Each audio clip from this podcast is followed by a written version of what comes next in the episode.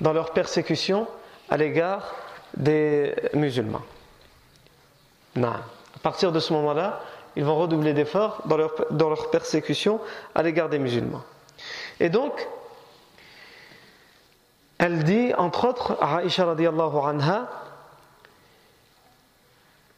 ils vont persécuter encore plus et ils vont, les musulmans de la Mecque, entendre ce qu'ils n'ont jamais entendu encore jusque-là comme insulte et comme euh, ils vont voir ce qu'ils n'ont jamais vu jusqu'à ce moment-là comme torture. Nous, on a déjà expliqué comment elles étaient dures les persécutions, comment elles étaient dures les insultes, comment il était dur le harcèlement et physique et moral à l'encontre des musulmans de la Mecque. Mais Aïcha anha, pour nous pour nous donner une idée des, des, mois qui vont précéder, les semaines qui vont précéder Al-Hijra, elle dit ils vont, les musulmans, goûter à ce moment-là et entendre ce qu'ils n'avaient jamais entendu et ce à quoi ils n'ont jamais goûté avant ça, c'est-à-dire pendant les 13 années de la période mécoise. Et les idolâtres de la Mecque surveillent à travers les familles, à travers les tribus, chaque personne dont ils savent qu'il est musulman, ils les surveillent pour être sûrs qu'ils ne puissent, qu'ils ne prennent pas la décision de quitter la Mecque et de, se rendre à la Yathrib, à Médine. Parce que s'ils s'en rendent compte, évidemment, ils l'en empêchent manu militari.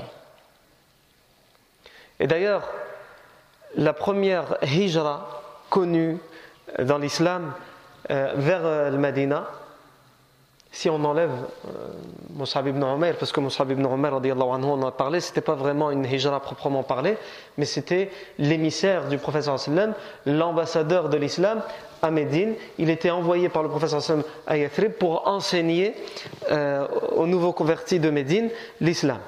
Mais il était revenu juste avant le, deuxième serment d'allégeance de l'Aqaba. Et ensuite, il partira avec le gros des troupes qui, qui feront l'émigration. Non. Le premier cité, c'est Abu Salama. Abu Salama radiallahu anhu. D'ailleurs, selon Ibn Ishaq, Abu Salama radiallahu anhu a fait l'immigration vers Yathrib, vers Médine, une année avant le serment d'allégeance de l'Aqaba. Il l'a fait une année avant le serment d'allégeance de l'Aqaba.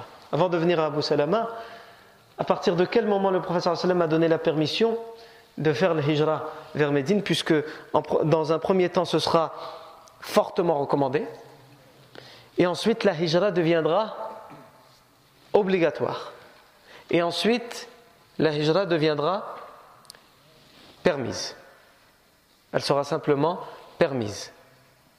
Mais ce sera aussi au cas par cas, puisqu'il peut y avoir des situations où la hijra devient obligatoire à notre époque. Elle peut être dans certains cas interdite.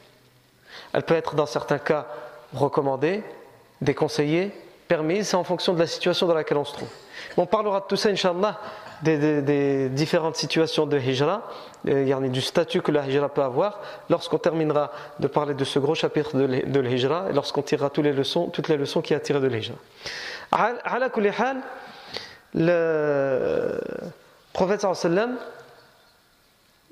comme nous le raconte Aïcha radiallahu anha, lorsque les polythéistes ont su et qu'ils se sont mis à redoubler d'efforts dans leur persécution, les compagnons se sont plaints au prophète sallam. Le prophète sallam leur, a répondu قد أخبرت بدار هجرتكم وهي يثرب فمن أراد الخروج فليخرج إليها Il m'a été euh, dévoilé de la part d'Allah à travers la révélation votre demeure pour l'émigration.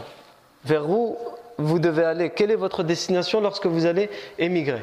Et votre destination c'est Yathrib, puisque comme on l'a déjà dit plusieurs fois, la, ville de Madine à l'époque s'appelle Yathrib.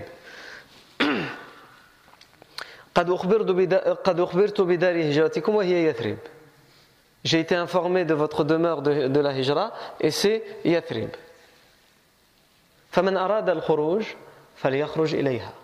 Celui donc qui veut le khuruj, sortir, qu'il sorte vers euh, le Madina. Non, le khuruj ici, sortir, il y en a pour faire le hijra. Mais certains pourraient croire, en particulier nos frères bien-aimés de Jama'at Tablir, qu'ici ça parle du khuruj fisabillah, comme dans leurs idées. Tout ce qui, tout ce qui est en kharaja pour eux, c'est sortir fisabillah. Non. Donc ici, ça concerne bien le hijra. Non. فعلى كل حال فمن أراد الخروج فليخرج celui donc qui veut sortir, qui veut sortir pour l'émigration, qu'il va vers, euh, vers elle, vers Yathrib. Abu Salama, radiallahu anhu, fait partie de Sabiqun al-Awwalun. Abu Salama fait partie des tout premiers. Des tout premiers à s'être convertis à l'islam. On l'avait cité, si vous vous rappelez, lorsqu'on avait cité euh, une, quinzaine, voire une vingtaine de, des tout premiers compagnons à s'être convertis les premiers jours, on avait cité Abu Salama et son épouse Umm Salama. Abu Salama, radiallahu anhu, fait partie des tout premiers à s'être convertis à l'islam. Il fait partie des premiers à avoir émigré vers le Habasha. Il fait, il fait partie des premiers à être revenu de l'Habasha, de l'Abyssinie. Et il va faire partie, non pas des premiers, mais il va être le premier, selon la majorité des, historiens, à faire le hijra vers le Madina, al Munawara, vers Yathrib. Abu Salama, c'est le frère de lait du prophète Mohammed sallam. Leur lien, c'est qu'ils sont frères de lait. Ils ont eu la même euh, nourrice. Et il est également le cousin du prophète sallam par la tante euh, paternelle du prophète sallam. Burra bintu Abdel Muttalib, c'est la mère d'Abu Salama. Abu Salama appartient à la tribu des Bani euh, Asad. Abu Salama, radiallahu anhu, fait aussi partie des familles qui seront le plus persécutées euh, dans la période mécoise. La famille d'Abu Salama va faire partie des familles qui ont été le plus persécutées. À un tel point que son épouse, Umm Salama, radiallahu anha, dira ما رأيت أهل بيت في الإسلام أصابهم ما أصاب آل أبي سلمة ما رأيت آل بيت في الإسلام أصابهم ما أصاب آل أبي سلمة Je n'ai pas vu une famille dans l'islam qui ait été atteinte, c'est-à-dire de persécution, de torture, de nuisance, comme la famille d'Abu Salama, elle parle de, la, de, sa famille, de la famille de son mari, ont été atteints. Non. Donc la famille d'Abu Salama, avec la famille de Yassir, dont on a déjà parlé, sont les familles sont les familles qui sont les plus connues pour avoir été le plus persécutées, le plus torturées dans la période mécoise. C'est d'ailleurs pour cela que Abu Salama va être euh, contraint à l'émigration vers le Habasha. Mais il va revenir très vite de Habasha lorsqu'il va y avoir la fameuse fausse rumeur, on en avait parlé, où il y a une rumeur qui va arriver jusqu'à Habasha, jusqu'en Abyssinie, qui prétendra que les gens de la Mecque se sont convertis à l'islam. Et donc un grand groupe des migrants qui étaient partis pour l'Abyssinie, pour le Habasha, ils vont revenir. Et sur la route, ils vont se rendre compte que, c'était une, que la rumeur était mensongère. Et donc la plupart vont repartir, ils ne vont pas revenir à la Mecque, ils vont repartir pour la Habasha, mais Abu Salama, il va considérer que puisqu'il a fait une grande partie du chemin, qu'il termine pour la Mecque. Et donc les persécutions vont continuer pour lui et pour son épouse. Abu Salama, euh, mourra, on aura probablement l'occasion d'en reparler, il mourra des suites de ses blessures de la bataille de Uhud, puisqu'il va, participer à la bataille de Badr, il va participer à la bataille de Uhud, il va être gravement blessé à la bataille de Uhud, et il va mourir des suites de ses blessures. On parle à présent de Salama, puisque lorsqu'on dit qu'Abu Salama va être le premier à émigrer, son épouse va le suivre, on va parler des détails de cette émigration. Qui est son épouse? Umm Salama Radiallahu anha son, son, Salama, euh, c'est son surnom. Son véritable nom, c'est Hind Binto euh, Abi Umayya, qui va devenir une des épouses du prophète Mohammed. Donc c'est une de nos mères, une des mères des croyants. Umm Salama radiallahu anha est donc à cette période-là mariée à Abu Salama et elle va faire l'émigration avec lui en Abyssinie, Al-Habasha, l'Éthiopie actuelle. Elle va revenir avec lui. Et ensuite, plus tard, lorsque son époux décédera, elle se mariera avec le prophète sallam. D'ailleurs, à ce sujet-là, euh, on sait que lorsque son mari va décéder, que le prophète sallam viendra, euh, je mets des guillemets, présenter les condoléances, et en faire les invocations que les musulmans font pour les personnes qui sont touchées par un malheur. Lorsque le prophète sallam viendra, et Umm Salama anha va demander au prophète sallam que dois-je dire dans une situation comme celle-ci? Elle a perdu son mari qu'elle considère pour elle comme le meilleur mari qu'elle puisse avoir. D'ailleurs, euh, une version nous dit que euh, alors qu'Abu Salama anhu était encore vivant, euh, Salama va lui dire le professeur Hassan nous a dit que, ce, que quand un couple vit ensemble sur terre, lorsque l'un des deux décède, la dernière épouse connue pour, euh, le, mari, se retrouvera avec son mari si tous les deux font partie des gens du paradis. C'est-à-dire que quand, une, femme, son mari décède, si elle se remarie, avec lequel de ses maris, si elle a eu plusieurs maris pendant sa vie parce qu'elle a été veuve plusieurs fois, avec lequel de ses maris elle se retrouvera au paradis si elle fait elle et elle et son mari partie des gens du paradis, c'est avec le dernier. Et donc elle va dire à son mari, Abu Salama, faisons-nous la promesse que ni moi ni toi nous nous remarions si l'un d'entre nous meurt avant l'autre. Son mari Abu Salama anhu, va lui dire Est-ce que tu acceptes de m'obéir Elle va dire Bien sûr. Non, elle va dire bien sûr parce que c'est les femmes de l'époque. Hein. Elle va dire bien sûr. Abu Salama va lui dire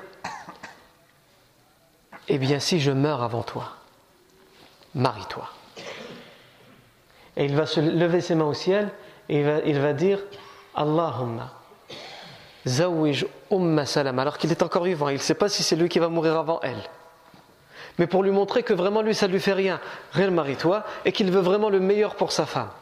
Et c'est pour ça qu'Umm Salama, elle aimait tant son mari Abu Salama et qu'elle le considérait comme le meilleur mari qu'elle puisse avoir. Il va dire de son vivant à son épouse Ô oh mon Seigneur, Allahumma zawij umma salama rajulan yu'viha. Ô mon Seigneur, si je meurs avant Umm Salama, permets-lui de se marier avec un homme meilleur que moi avec un homme meilleur que moi,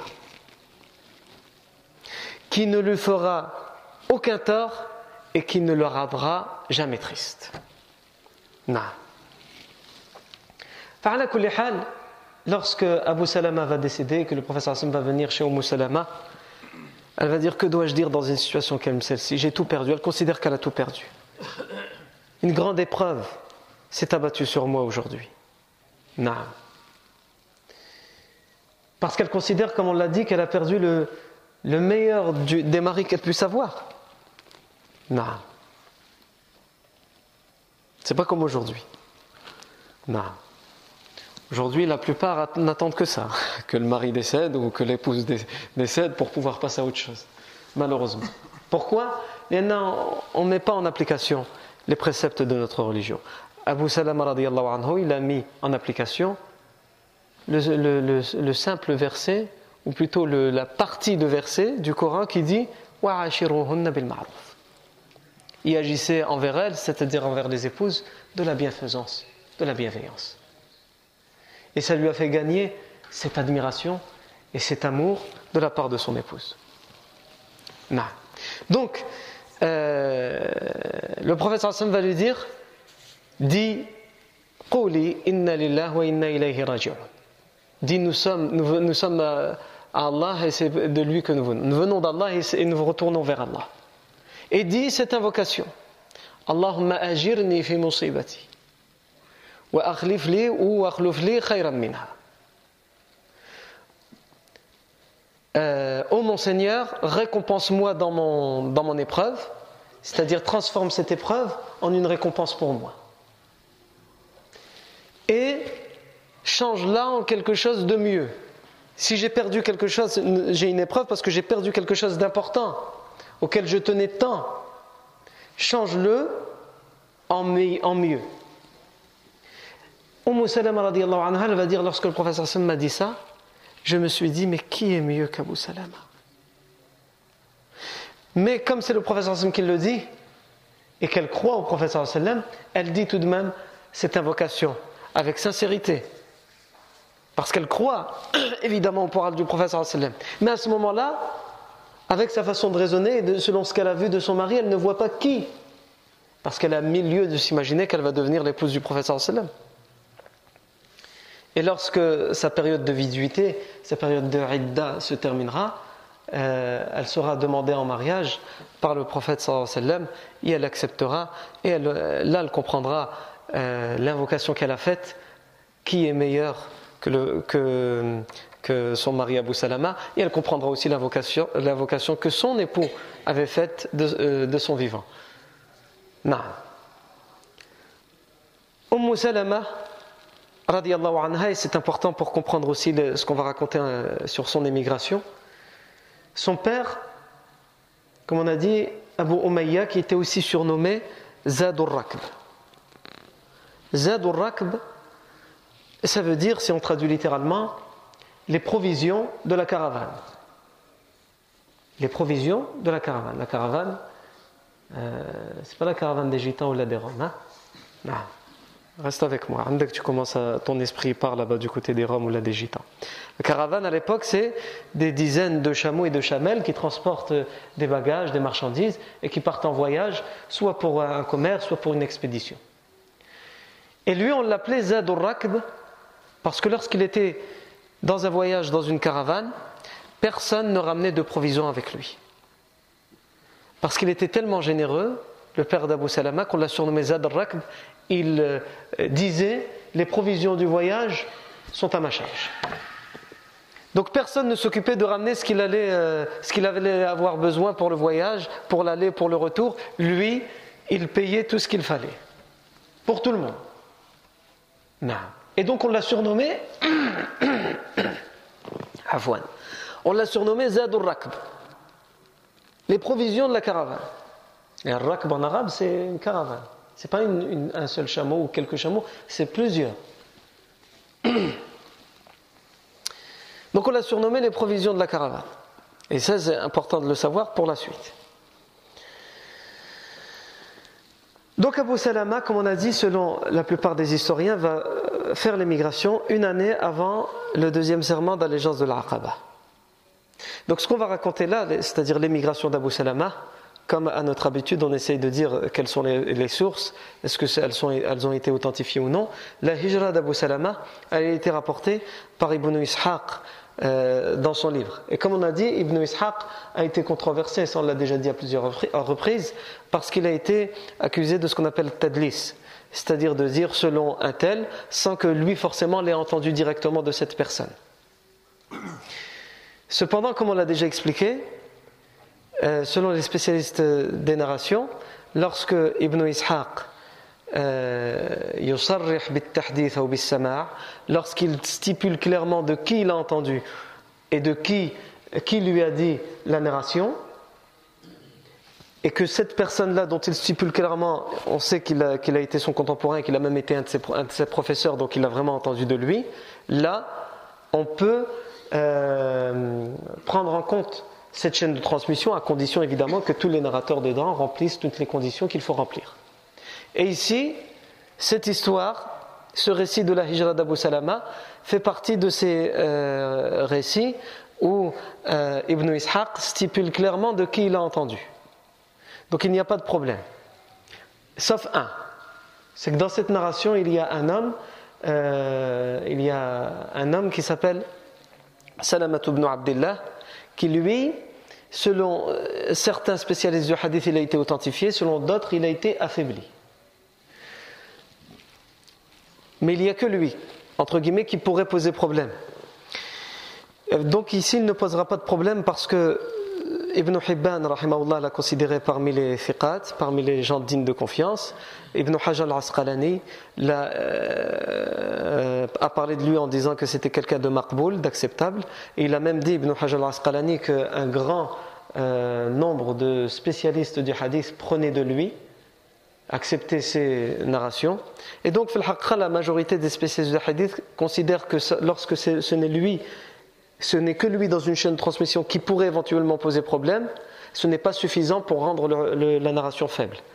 On ne la rendra pas totalement authentique, on dira qu'elle est Hassan, donc elle est largement acceptable et on peut l'utiliser. Et ici, c'est le cas de ce récit. Qu'est-ce que ce récit nous dit?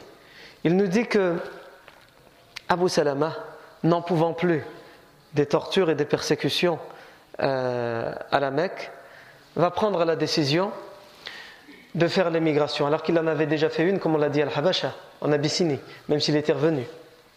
Donc il va prendre sa monture. Il va, il va prendre son épouse, Umm Salama, et son fils, Salama, qui est encore euh, un bébé à, à cette époque-là. Il vient de naître. Et il va prendre la décision de partir. Il va quitter sa demeure sur son chameau, et sa famille à lui, et sa famille à elle, le savent.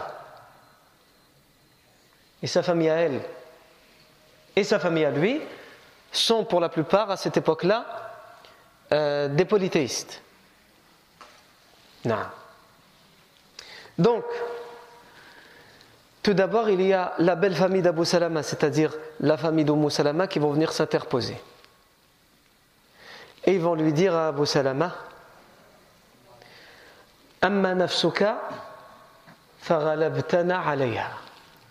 en ce qui te concerne toi et ton âme, ta vie, tu as le dessus sur nous. On ne peut pas décider à ta place de ce que tu vas faire dans ta vie.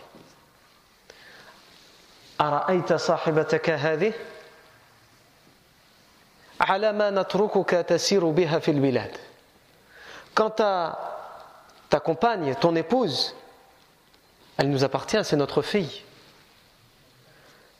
selon quel droit on te laisserait la prendre et vagabonder entre les contrées et les régions. Tu es parti en Abyssinie, tu es revenu, maintenant tu veux partir à, plus de 500 km euh, à Yathrib, à Médine. Et donc qu'est-ce qu'ils vont faire?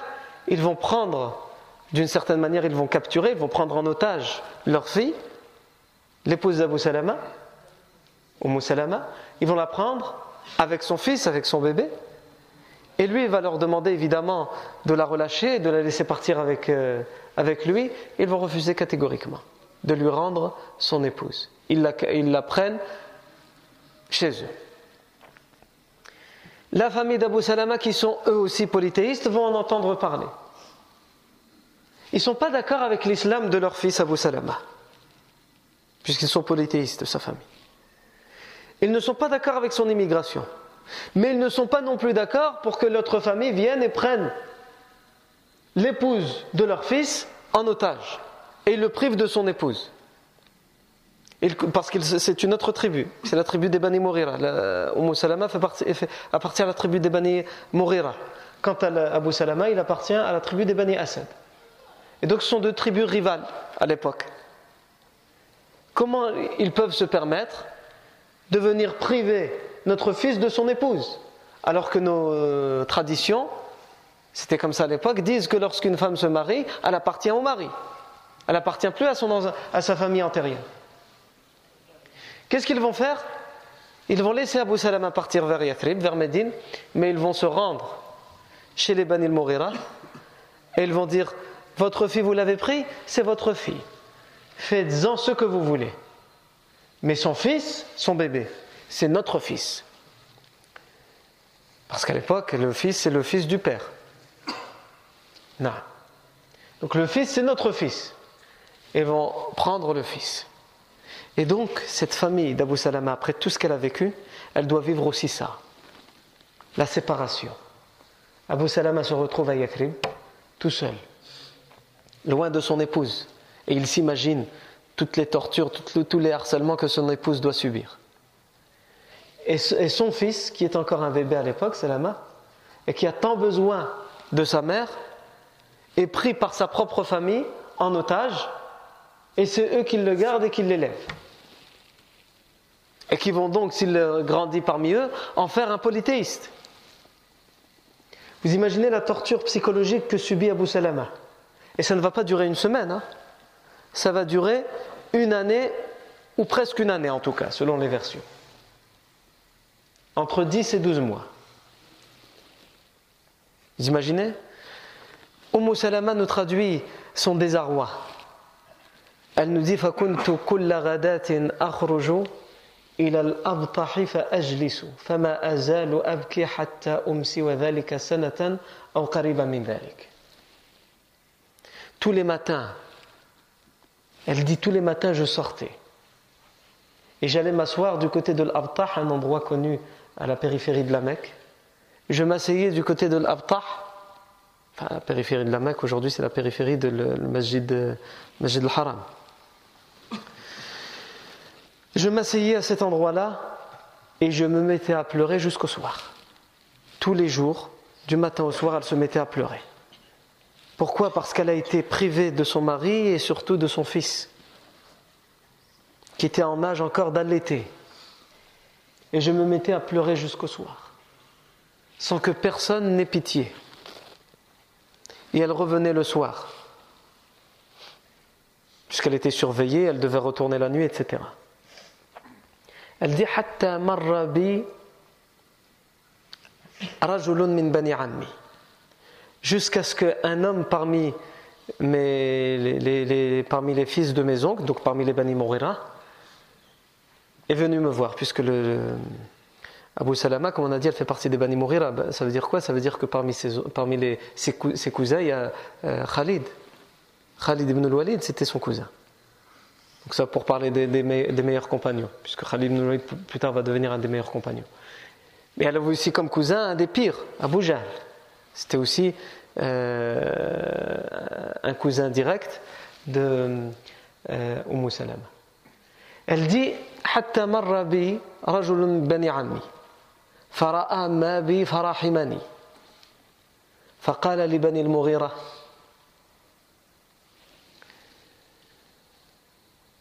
ألا تخرجون هذه المسكينة؟ فرقتم بينها وبين زوجها وبين ولدها. Jusqu'à ce qu'un de mes cousins me voie dans cette situation. Au bout d'une année, elle dit, au bout d'une année, hein, c'est pas tout de suite, au bout d'une année ou presque une année, pendant des mois, pendant des semaines, pendant chaque jour, elle sortait à cet endroit-là, elle se mettait à pleurer à chaudes larmes toute la journée, en pensant à son bébé, en pensant à son mari, en pensant à sa situation. Elle dit, un de mes cousins est passé et m'a vu dans cette situation, il est parti voir les Bani Mourira, et il a dit, est-ce que ça suffit pas là? Est-ce qu'on n'en a pas fait assez? Ne laisserez-vous pas laisser partir Ne rendrez-vous pas la liberté à cette pauvre femme? Vous avez séparé, vous avez osé séparer entre, elles, son mari et son fils. Personne avant nous y a fait ça. Et même si on est des polythéistes, c'est ce qu'il a voulu dire cet homme. Même si on a la haine contre le prophète Mohammed, contre l'islam, contre les musulmans, quand même, il y a des limites à ne pas dépasser.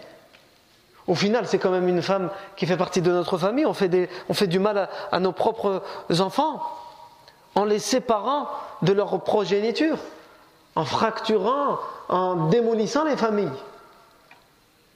Et donc, de toute façon, ils vont finir par céder grâce à, ces paroles, mais surtout parce qu'ils ont vu que de toute façon, au bout d'une année, Abu Salama n'est pas revenu, puisqu'ils avaient, ils avaient fait ça comme pression pour qu'Abu Salama revienne et qu'il puisse le torturer à la Mecque et qu'il le garde à la Mecque. Mais Abu Salama n'est pas revenu le bébé n'a pas été rendu et leur fille n'a pas, renié sa foi.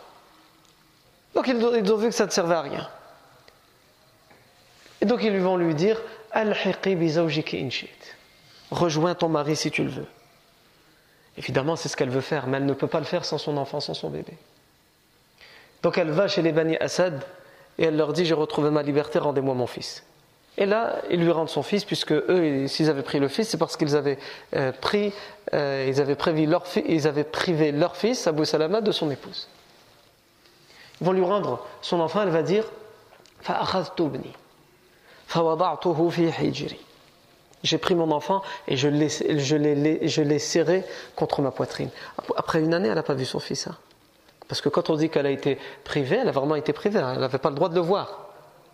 C'était pas simplement il vivait de l'autre côté, de temps en temps elle avait euh, un droit de visite ou là. Non, non, non, elle n'avait pas le droit de le voir, de l'entendre pleurer, de l'entendre rire, de le voir grandir pendant tous ces mois. Elle, dit Je l'ai pris, je l'ai serré contre mes, bras. Et elle a tellement subi, elle a, hâte d'une seule chose c'est de retrouver son mari. Et surtout, elle craint une chose c'est qu'il change d'avis. Et donc elle ne, elle ne cherche pas à comprendre. Sans rien, sans monture, à pied, elle prend son bébé et elle quitte la Mecque en direction du nord pour aller vers Yathrib. Elle ne connaît la route, elle ne connaît rien, elle ne prend aucune provision, elle part. Aïwa. D'ailleurs, c'est ici que les fuqaha ouvrent une parenthèse, euh, en particulier les fuqaha qui euh, autorisent la femme à faire un long voyage sans mahram à condition que le voyage soit sécurisé avec un groupe de femmes, etc. Parmi les dalils qu'ils utilisent, c'est celui-ci c'est que Umm Salama a fait le hijra hein, euh, sans aucun mahram. Elle va pas, finalement, elle ne va pas faire euh, le voyage toute seule, on va l'expliquer, mais ils utilisent ce dalil. Non. Mais d'autres savants disent que ce dalil à utiliser que dans certains cas, c'est-à-dire tous les savants sont unanimes pour dire que la femme n'a pas besoin de mahram dans les voyages. Quand elle rejoint sa famille, quand c'est pour faire le hijra, pour partir d'un pays où elle est sous pression euh, pour sa religion, pour rejoindre un, pays où elle sera libre dans sa religion, là, il n'y a plus de condition de mahram pour voyager. Comme c'était le cas pour Umm Salama. Elle est dans une situation où elle, est sous pression, etc. Elle ne va pas encore chercher un mahram. Évidemment, c'est mieux pour sécuriser son voyage, mais si euh, il n'y en a pas et c'est trop compliqué, qu'elle y aille. Parce que ce qui compte à ce moment-là, par-dessus tout, c'est qu'elle soit, qu'elle retrouve son refuge et euh, qu'elle retrouve un asile. Donc, Umm Salama arrive à Tan'im, la périphérie de la Mecque, mais aujourd'hui, la, Mecque s'est tellement agrandie que euh, c'est aussi dans la Mecque, Tan'im. Et ici, un homme qui s'appelle Uthman ibn Talha, qui est fatigué, qui est sale, plein de poussière parce qu'il revient d'un long voyage c'est par là, par Tan'im, que les gens qui partent vers le nord pour un voyage, ils passent par Tan'im, et ceux qui reviennent d'un voyage, ils passent par Tan'im. Uthman ibn Talha voit Umm Salama qui passe par là, une femme. Même pour les polythéistes à l'époque, c'est pas, c'est pas quelque chose d'anodin, de normal, qu'une femme seule, sans famille, quitte comme ça, avec un bébé, sans monture, sans bagage, sans provision, elle part à pied. Vers où elle va? C'est le chemin des voyageurs, ceux qui partent pour un long voyage. Donc Uthman ibn, Talha, il est intrigué. Et lorsqu'il s'approche, il reconnaît cette femme. Non pas parce qu'il la connaît, mais parce qu'il sait, elle est la fille de qui? Elle est la fille de Zadurrak. Lui, il connaissait Zadurrak, qui était quelqu'un, comme on l'a dit, qui, euh, dans les voyages, il disait toutes les provisions, de tous les voyageurs, c'est pour moi. Donc il voit, il voit qui? Il voit la fille de Zadrak. Et lui dit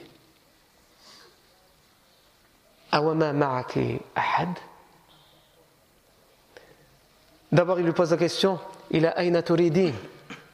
Elle dit Uridul khuruj je sors, je veux sortir pour rejoindre mon mari qui était à Yathrib. Plus précisément à Quba, il s'était installé à Quba. Et elle va lui dire Il n'y a personne avec moi parmi la création d'Allah. Il n'y a personne avec moi, je suis seul. Il va lui dire Il n'y a vraiment personne avec toi? Elle va lui dire personne. Illallah. Elle va dire la wallah. Elle va dire il n'y a vraiment personne sauf Allah et mon fils que tu vois là. Cet homme, Uthman ibn Talha, est sur le point de terminer son voyage, il est très fatigué. Mais il ne peut pas laisser cette femme partir toute seule. Pourquoi? Pourtant, Uthman ibn Talha, C'est qui Uthman ibn Talha? Uthman ibn Talha, c'est lui qui a l'honneur d'avoir à l'époque la clé pour ouvrir la Kaaba.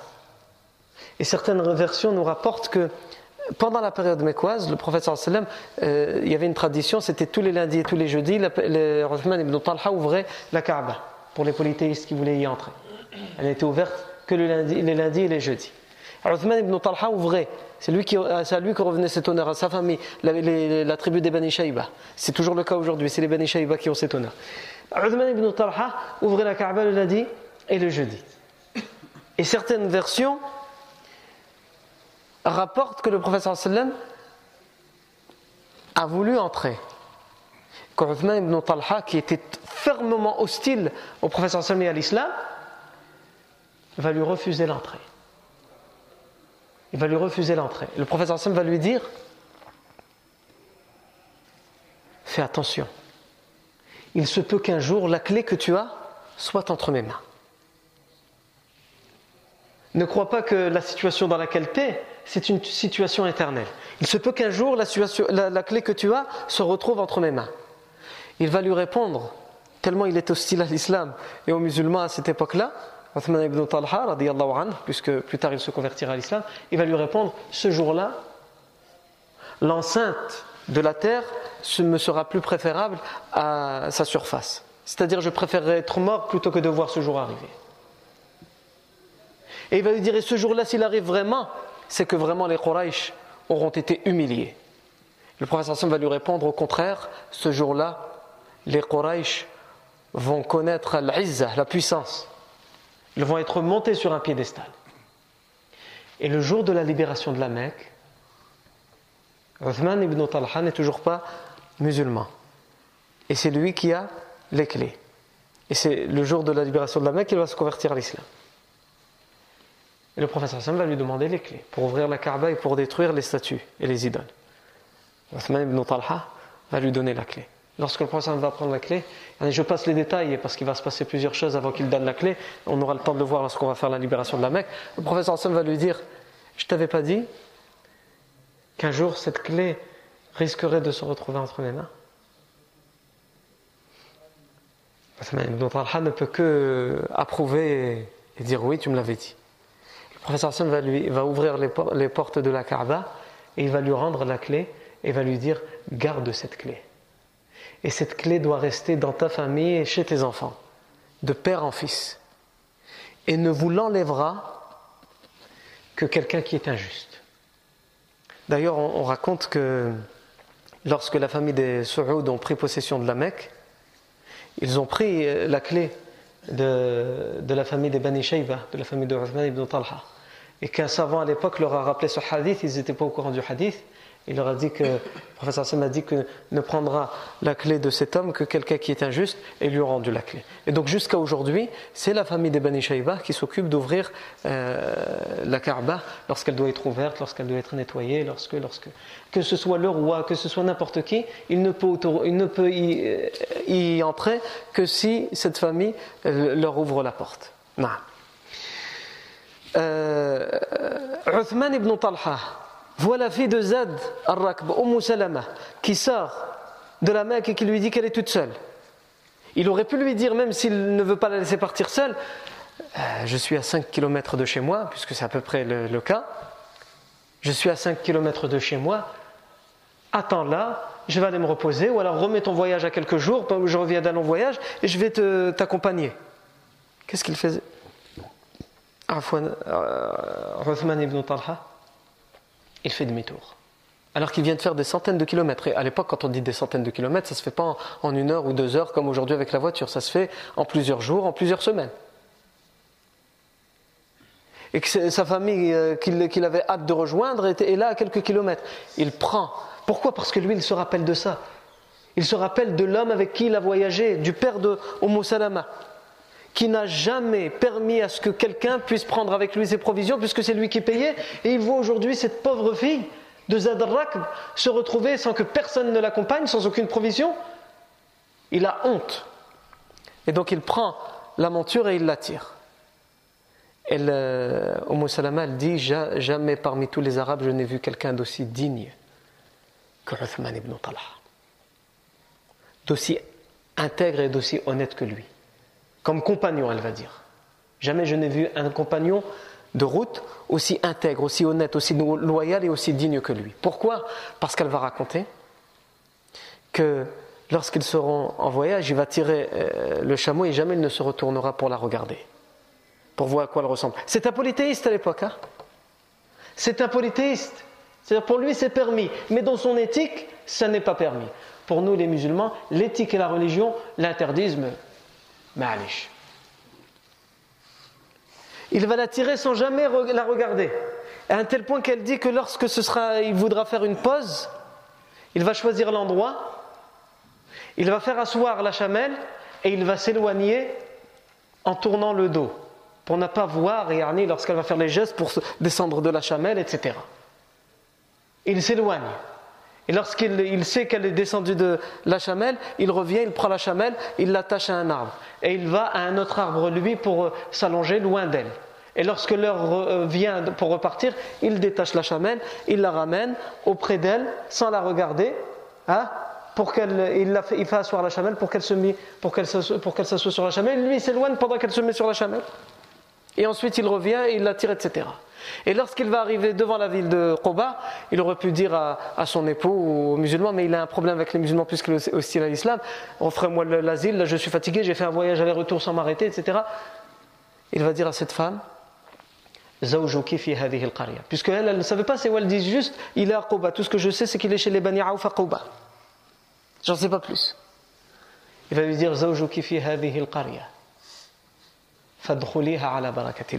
Ton époux et dans ce village, dans cette ville. Entre-y avec la permission d'Allah, avec la bénédiction d'Allah. Et il va faire demi-tour pour entrer à la Mecque. Et euh, la plupart des savants disent c'est la cause de, de sa guider, Allah l'a guidé en particulier pour cette raison. Non encore beaucoup de choses à dire sur les prémices de la hijra et sur ces anecdotes où des, compagnons vont tenter de faire la hijra mais ils en seront empêchés. Mais ça, c'est ce qu'on verra, ta'ala, la fois prochaine. Barakallahu fikum pour votre attention. Subhanakallahu bihamdik. Ashhadu an la ilaha illa ant, wa.